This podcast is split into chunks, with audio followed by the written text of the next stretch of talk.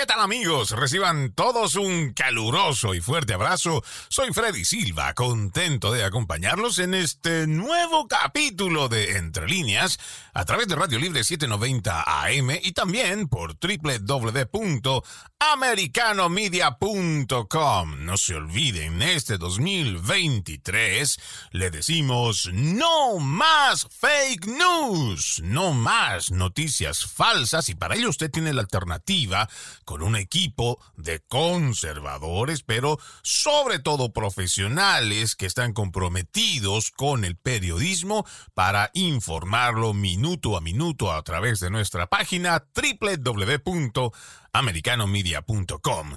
También usted nos puede escuchar y ver a través de nuestra aplicación americano que está disponible, es totalmente gratis y está disponible para Apple y también Android.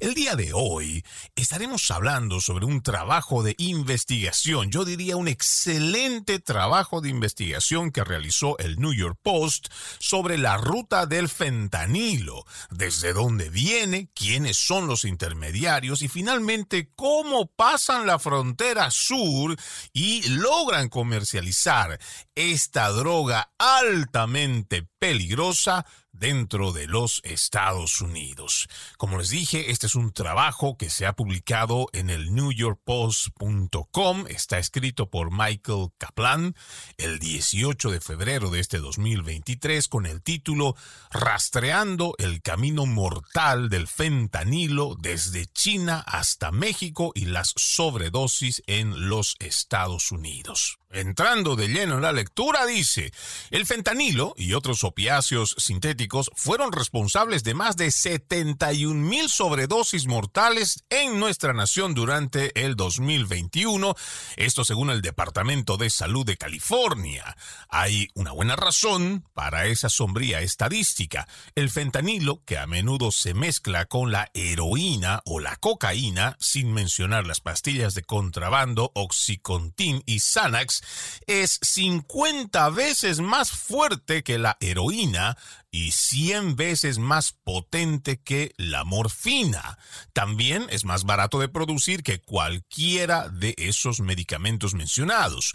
En el 2022, los agentes de aduanas y protección fronteriza de Estados Unidos incautaron un récord de 14.700 libras de envíos de fentanilo. Solo este año ya se han enganchado 12.500 libras, pero eso sigue siendo solo una fracción de lo que ingresa a los Estados Unidos. Así es, como llega desde el otro lado del mundo a las calles principales de nuestra nación. Ellos titulan en este párrafo paso 1, China a la costa oeste de México. Los químicos de los laboratorios chinos producen productos químicos en polvo como la 4-piperidona, conocidos como precursores, que sirven como componentes básicos del fentanilo. Según Ben Westhoff, los laboratorios chinos mantienen apariencias de legitimidad y se mantienen dentro de las leyes de China, pero los patrones saben que los químicos son ilícitos en otros lugares.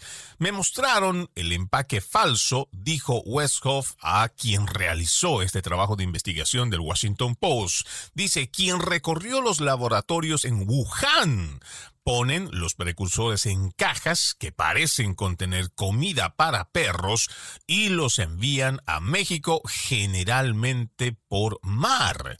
Los precursores que llegan en barco llegan a la costa occidental de México donde hay cárteles como el de Sinaloa y Jalisco Nueva Generación que luchan por controlar los puertos.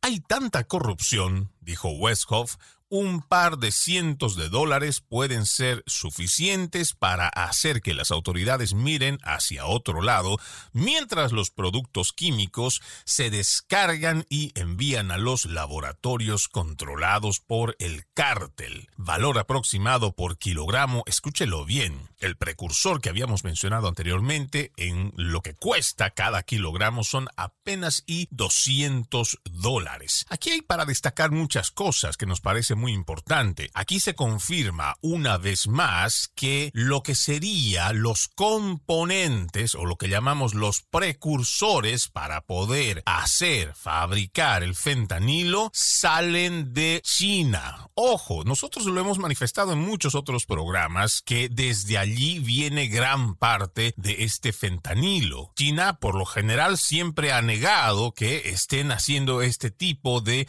ventas o que tengan el propósito de dañar a la sociedad estadounidense enviando estos precursores para no solo drogarlos, sino incluso matarlos. Pero la realidad es que, como dice en este artículo, salen de laboratorios chinos. Seguramente a usted ya le vino a la mente cuando se escucha la palabra Wuhan. Sí, precisamente en esta zona industrial, allá en China, en Wuhan, es de donde también salió el coronavirus, trayendo no solo muerte, sino también graves problemas para las economías a nivel mundial y que tristemente debido a que también existe ya una ocupación, pongámoslo así, entre comillas, por parte del gobierno chino, por parte del Partido Comunista Chino en la Organización Mundial de la Salud, porque en gran parte se están tomando medidas y decisiones desde mismo gobierno de China en la Organización Mundial de la Salud.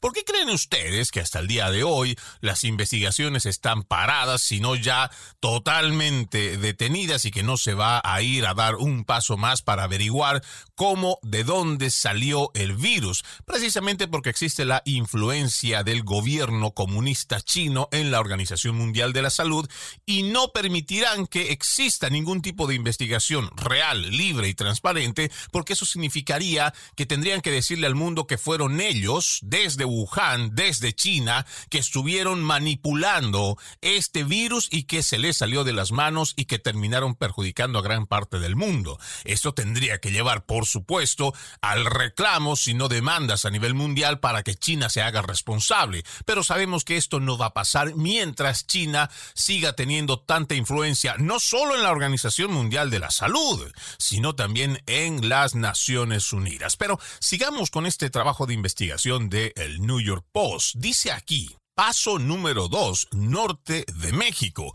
Los laboratorios tienden a estar en el norte, dijo el congresista David Tron al New York Post. Eso los pone más cerca de la frontera con Estados Unidos.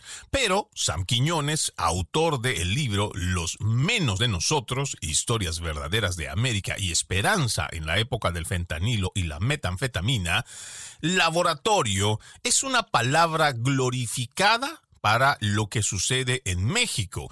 Es más como una barbacoa en el patio trasero. Necesitas algo de entrenamiento, pero este no es el cubo de química de Rubik. Al preparar el polvo precursor en ollas sobre llamas abiertas al aire libre, los cocineros, que es así como se los llaman, usan máscaras y se paran a favor del viento de las operaciones para no respirar los humos. Algunos trabajan en campos de ganado escondidos por las vacas, las drogas se diluyen, se mezclan con otras sustancias químicas y se guardan en forma de polvo o se prensan en pastillas que se asemejan a productos farmacéuticos o gránulos de caramelos.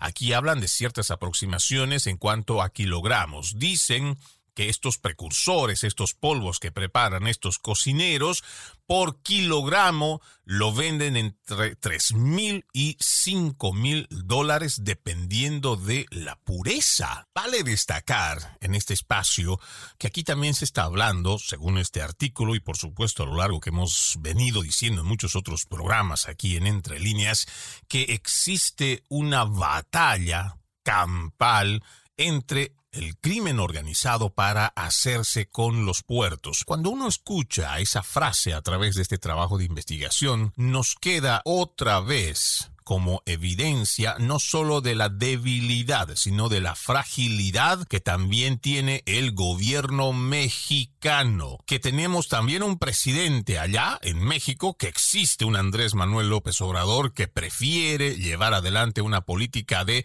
cero balazos y más abrazos, algo que mucha gente está totalmente preocupada. ¿Por qué? Porque no se está haciendo una lucha frontal contra el crimen organizado, sino más bien se está pactando con él para que pueda haber una cierta tranquilidad o lo que en otrora el mismo presidente, palabras más, palabras menos, dijo que existe menos delincuencia gracias a que esos grupos que se supone no son legales, que no deberían de estar operando, pero sí están teniendo influencia en ciertas regiones y que son los mismos delincuentes los que estarían controlando la delincuencia. Válgame Dios poder escuchar ese tipo de políticos, pero esa es la realidad. Y cuando lo sumamos a que existe esta lucha por los puertos, quiere decir que por mucho que el gobierno mexicano quiera decir que está haciendo un trabajo por reducir o por combatir a las drogas, lamentablemente, hace mucho el crimen organizado ya ha rebasado a las autoridades mexicanas, lo que quiere decir que además de afectar a esa nación, también tiene sus consecuencias de este lado de la frontera. Vamos a nuestra primera pausa, amigos de Entre Líneas. Ya regresamos con más. Gracias por continuar con Entre Líneas a través de Radio Libre 790 AM y también por www.americanomedia.com, www.americanomedia.com, invitándolos a que descarguen nuestra aplicación Americano totalmente gratis y disponible para Apple y también Android. El día de hoy estamos hablando sobre un excelente trabajo de investigación que realizó el New York Post sobre la ruta del fentanilo. Viene con el título Rastreando el camino mortal del fentanilo desde China hasta México y las sobredosis en los Estados Unidos. Esto fue escrito por Michael Kaplan, publicado el 18 de febrero de este 2023 y usted lo puede encontrar en newyorkpost.com. Continuando con la lectura, nos habíamos quedado en el paso número 3, cruzando la frontera. Dice aquí, los traficantes de drogas esconden sus productos en camiones, a menudo mezclados con productos agrícolas u otros productos que se dirigen a los centros de los Estados Unidos, incluyendo las ciudades de Los Ángeles, Phoenix, Chicago, Atlanta y Nueva York. A veces, la gente ni siquiera sabe que está traficando. Digamos que alguien viaja rutinariamente al otro lado de la frontera para ir a trabajar el cártel perfora un pequeño agujero cerca de donde estará el pestillo del baúl. Abrirá el baúl y esconderá drogas en el baúl. Luego, cuando la persona esté en el trabajo, alguien sacará las drogas del auto. Es lo que dice el escritor Westhoff. El tráfico hace que sea más fácil pasar desapercibido. Tenemos 200.000 cruces fronterizos por día. A menudo los estadounidenses conducen los vehículos y es menos probable que los detengan. Pasando al paso 4 dice centros urbanos. Una vez pasada la frontera, la idea es llegar rápidamente a un lugar de entrega. Antes de que las drogas entren en Nueva York, por ejemplo, suele haber una parada cerca de un cruce del río Hudson como el puente George Washington. En este caso, Bridget Brennan, quien dirige la oficina del fiscal especial de narcóticos de la ciudad, le dijo al New York Post que el camionero se reunirá con un mensajero en un vehículo anódido, una gran carga de tal vez 20 kilogramos se transfiere a un automóvil, un conductor lo trae hasta la ciudad. Y como dicen en este artículo, incluso muchos ciudadanos tal vez ni siquiera se dan cuenta de que están traficando. Claro, existe gente que es tan habilosa, digámoslo así, habilosa, que ya está preparada para hacer huecos, simplemente para agarrar el auto. Una familia puede verse detenido en un restaurante de paso ahí en el camino y ahí tenemos a estos delincuentes del cártel, de cualquiera de los cárteles mexicanos, donde simplemente van, hacen algún tipo de agujero o encuentran una parte ahí en el baúl, en la parte trasera del automóvil. Esta familia sigue comiendo, sigue tomando un desayuno, un almuerzo y no sabe siquiera que está llevando drogas, pero ahí ya se lo plantaron. Se habla de 200.000 cruces diarios que se tienen a través de la frontera. Imagínese usted ahora que teniendo todos esos cruces y además la cantidad, el flujo que se ha tenido de inmigrantes llegando a la frontera. Oficialmente, algunos dicen 2.4 millones de inmigrantes, extraoficialmente más de 4 millones que han llegado a la frontera en la gestión de Joe Biden. Imagínese la cantidad de personas que no han podido ser revisadas, controladas, que ese filtro que se supone tienen que realizar los agentes fronterizos, pues simplemente no lo hacen porque muchos están más ocupados tratando de ver cómo asistir a estas personas que están haciendo la solicitud de asilo, mientras otros están pasándose por la frontera. Por supuesto, el crimen organizado ha aprovechado todo este tiempo para poder ir metiendo las drogas. Y ya hablando de este cruce fronterizo, 200 mil por día, realmente se nos hace bastante difícil siquiera pensar que exista un control minucioso y se podría saber con exactitud cuánta cantidad de droga están metiendo a los Estados Unidos. Pero sigamos con la lectura porque apenas vamos por el paso número 5. Dice fábricas de medicamentos. Por lo general, los molinos están ubicados en apartamentos en áreas indescriptibles no quiere que haya mucha actividad delictiva, es lo que menciona Brennan al New York Post y agrega, en los cinco condados, los vecindarios cercanos al zoológico del Bronx son populares. El aire acondicionado funciona todo el tiempo para filtrar el aire. Las sombras se bajan. Hasta 12 empacadores ganan alrededor de 800 dólares cada uno por día, haciendo turnos de 12 horas para empaquetar las drogas después de cortarlas aún más con otras sustancias. Algo que recientemente comenzaron a usar es la silacina, un tranquilizante para animales. Ojo con esto, ¿ah? Están utilizando, además de otras sustancias desconocidas y que por supuesto deben de ser ilegales, ahora están usando esta silacina, que es un tranquilizante para animales. Y también dicen esto deprime la respiración y no responde a Narcan, que puede revivir a las personas con sobredosis de opioides. Se utilizan paras pequeñas para envasar los medicamentos en sobres de cristal. Un equipo de 12 personas puede hacer hasta 100.000 glasines en 24 horas. ¿Qué son estos glasines? Suelen contener menos de 2 miligramos de fentanilo o menos. Según la DEA, 2 miligramos de fentanilo constituyen una dosis letal. Cada miligramo es comparable en cuanto a tamaño a 10 a 20 gramos de sal. Vamos en el punto número 6, de la calle al usuario. Dice aquí, los mayoristas pueden conducir a un molino para recoger productos envueltos en cristal, encontrarse en un punto intermedio o incluso recibirlos.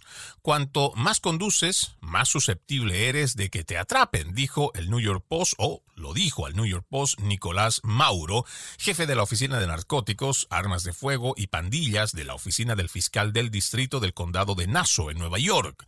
Esconden las drogas en las consolas centrales de sus autos, compartimentos secretos, mochilas o ropa interior, distribuidas a traficantes callejeros que pagan en promedio a nivel nacional alrededor de 8 dólares por glacín las drogas ahora completan su camino mortal, llegando a los usuarios que inhalan, inyectan o ingieren fentanilo por vía oral.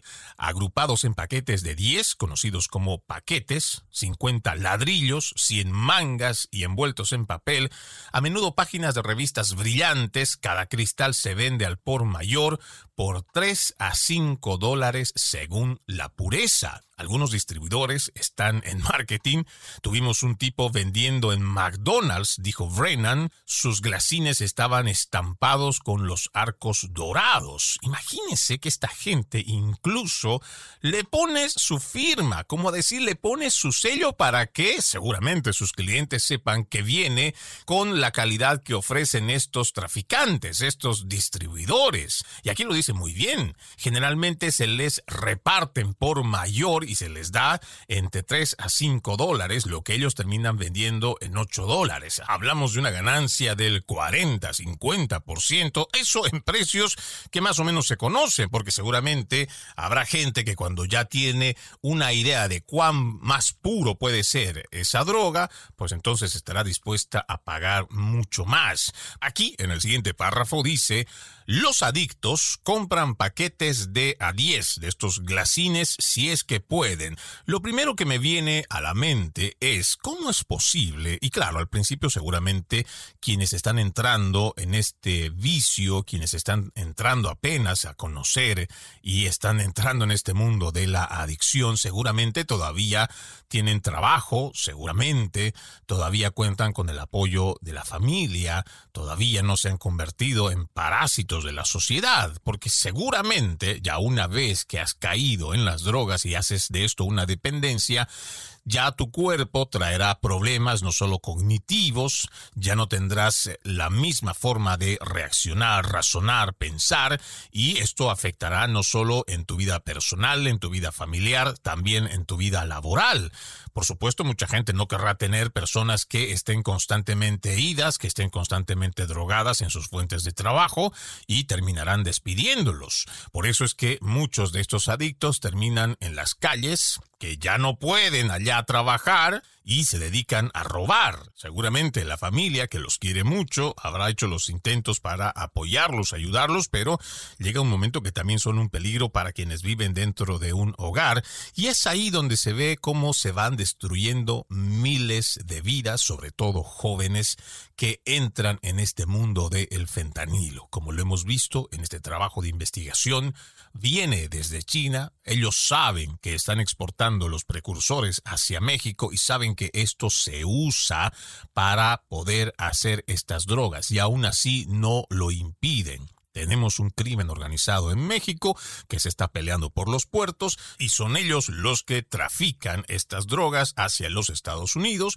y que tanta muerte y destrucción han traído sobre todo a los más jóvenes de nuestra sociedad. Vamos a una nueva pausa, amigos de Entre Líneas. Ya regresamos con más. Continuamos con más de Entre Líneas a través de Radio Libre 790 AM y también por www.americanomedia.com y usted puede descargar nuestra aplicación gratuita Americano que está disponible para Apple y también Android. El día de hoy estamos hablando sobre un excelente trabajo de investigación que publica el New York Post sobre la ruta del fentanilo de dónde viene, cómo es que se produce, quiénes son los intermediarios y cómo llega finalmente a pasar por la frontera y se comercializa dentro de los Estados Unidos esta droga tan dañina. En este momento tenemos como invitado a Robert Arce, es ex detective encubierto del Departamento de Policía de Phoenix, ha formado parte del ejército estadounidense por más de 10 años, el estado destacado en Bosnia, Irak, igual que Haití y en México, en la lucha contra el narcotráfico. Qué gusto tenerte nuevamente en Entre Líneas, Robert, bienvenido. Gracias por la invitación, un placer como siempre. Bueno, ese trabajo que hace el New York Post sobre la ruta del fentanilo es por demás interesante, lo hemos ido detallando a lo largo del programa y en alguna oportunidad o en más de un programa, Robert, ya hemos ido hablando de cuán peligroso, cuán dañino y el impacto que tiene sobre todo en aquellos jóvenes que por primera vez se atreven a consumir este fentanilo. Aquí tal vez dentro de las piezas del rompecabezas que nos faltaba ir buscando era cómo es posible que China, sabiendo que esto se utiliza como precursor, es que lo manda hacia México y seguro otras partes del mundo. En este trabajo de investigación marca, por ejemplo, que la 4-piperidona, que es el precursor que se utiliza para, o los componentes básicos que tiene el fentanilo, se envía desde China, pero que aparentemente todo esto es legítimo allá. ¿Cómo es posible que estos precursores, que aquí se marcan como si fueran comida para perros y que de esa forma es que se envía a México, cómo es posible que esa nación no sea capaz de darse cuenta, o si es que lo sabe, lo hace a propósito, y no frena el envío de estos precursores hacia México y que por supuesto van a tener el fin o el destino Estados Unidos? Grupos que mantienen los laboratorios en China son grupos criminales, es el crimen organizado. Y entonces los contactos aquí nos dicen que ahí en China, en la China que hacen estos grupos eh, que mantienen los laboratorios, mantienen apariencias de legitimidad, que mantienen todo adentro del laboratorio y como si están haciendo un trabajo legal aunque ellos saben qué es lo que va a pasar con los químicos que van a mandar para los para México después que llegan a, los Estados Unidos.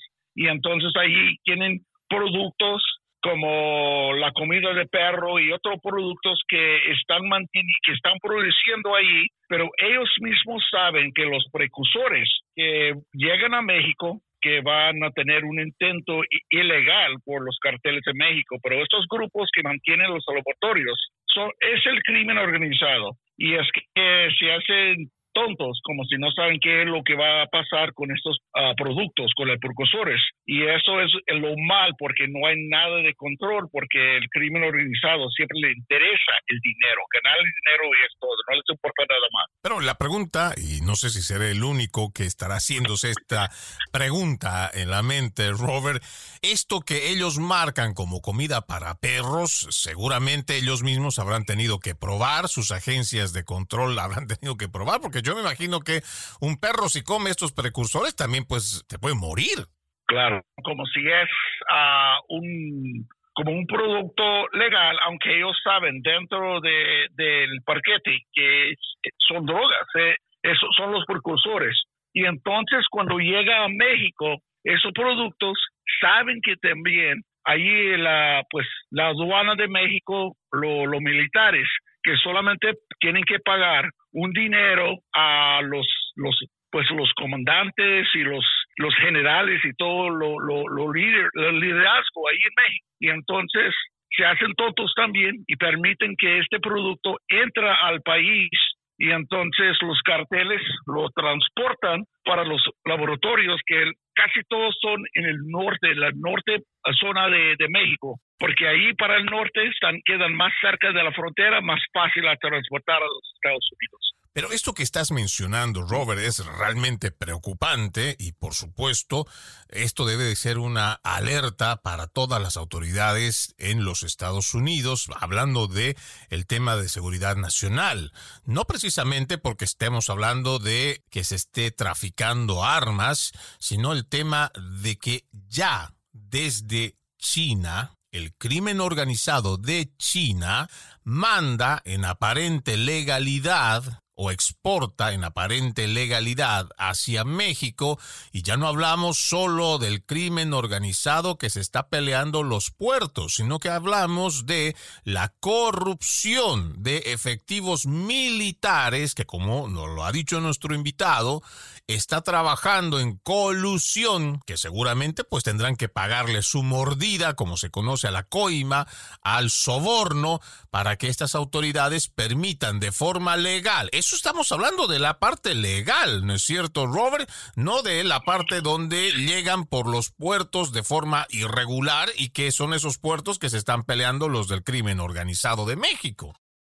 Esos puertos valen un dineral para los para pues para los carteles y por eso hay tanto violencia alrededor de esos puertos porque significan tanto dinero para esos grupos criminales y entonces el dinero les, les, les les trae poder. Y entonces también, yo cuando trabajé en México, yo estuve allí tres años, hay mucho policía, muchos militares honestos que son patriotas, que quieren lo mejor para su país, lo mejor para sus hijos, sus nietos y todo el pueblo.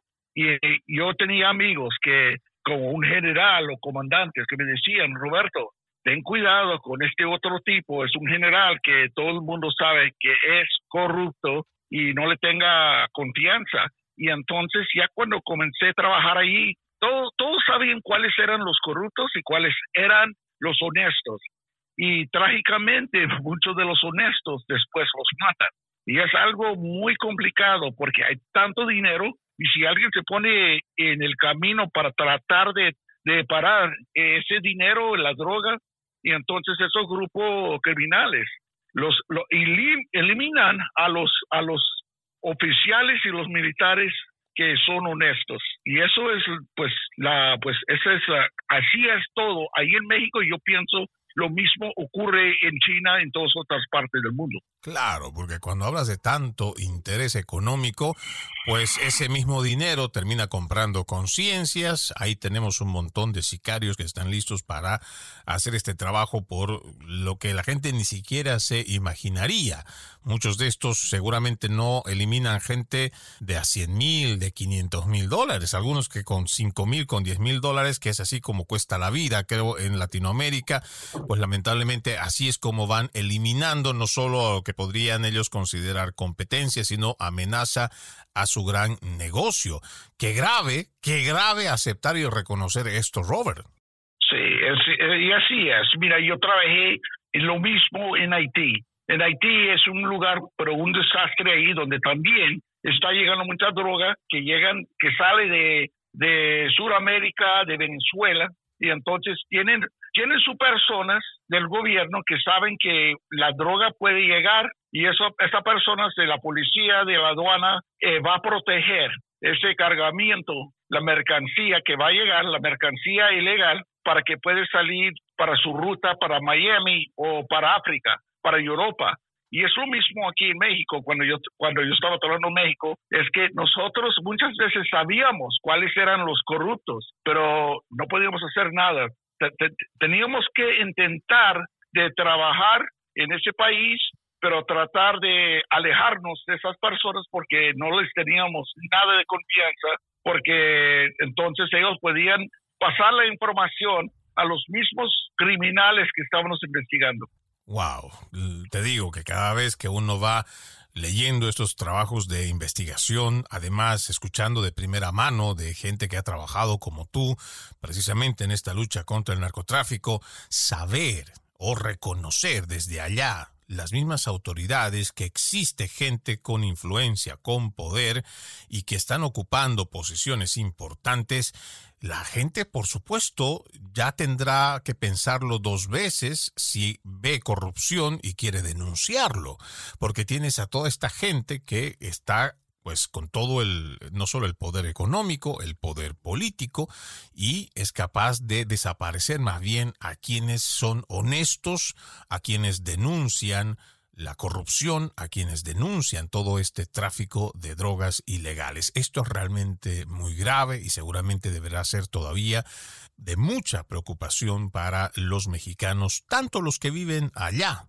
en México, como los que han salido huyendo en busca de una mejor vida y de prosperidad y que hoy viven ya en los Estados Unidos, pero están viendo cómo cada vez más y de forma sistemática está entrando el crimen organizado mexicano a suelo estadounidense, está traficando y además está cobrando la vida de miles de personas que consumen estas drogas como el fentanilo y que son una grave amenaza para la salud nacional. Vamos a una nueva pausa, amigos de Entre Líneas. Ya regresamos con más. Gracias por continuar con Entre líneas a través de Radio Libre 790 AM y por www.americanomedia.com. El día de hoy nos acompaña Robert Arce, ex detective encubierto del Departamento de Policía de Phoenix. Él estuvo destacado en el ejército estadounidense por 10 años, visitando y trabajando en Bosnia, Croacia, Irak, Haití y también en México.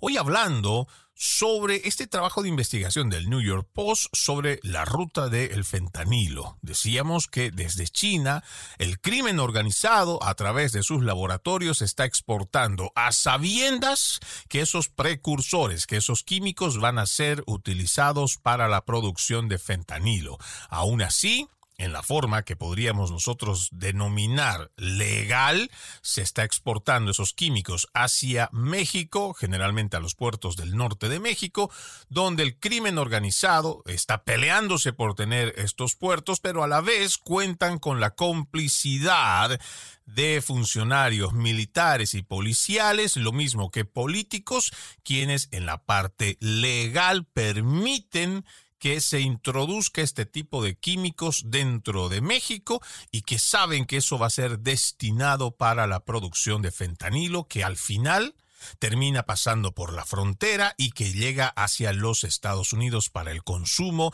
de los más jóvenes. Decíamos, eh, Robert, que lamentablemente no solo estamos hablando de las zonas fronterizas quienes reciben, digamos, este fentanilo, sino son rápidamente distribuidos, según también muestra este trabajo de investigación del New York Post, rápidamente son llevados a las calles de Nueva York. Es terrible cómo esto ya tiene incluso un mercado que podríamos decir asegurado apenas pasa la frontera y cómo incluso ya hay precios establecidos, pero también son de fácil alcance, Robert, para cualquier persona en la calle. Sí, es que es la droga ya cuando fabrican las pastillas en México y entonces cruza la frontera. Entonces llegan en los pues en los centros urbanos a Chicago, a Nueva York, a Atlanta, Washington DC, todas partes llega. Y entonces lo que la, mucha de la persona no, no entiende, que también, pues obviamente eh, se está muriendo mucha gente por el consumo de esta droga, eh, por un sobredosis, pero también la persona, el público no ve la, la, pues el peligro que llega a esos centros urbanos, donde los pandilleros están peleando por el derecho de vender esta droga y entonces pues la, la violencia que llega entre los grupos criminales ya establecidos en los Estados Unidos que están peleando por el derecho de vender esa droga por los carteles. Y entonces hay, hay, hay más personas que están perdiendo la vida cada día por la violencia conectado con la, con la venta de este mismo producto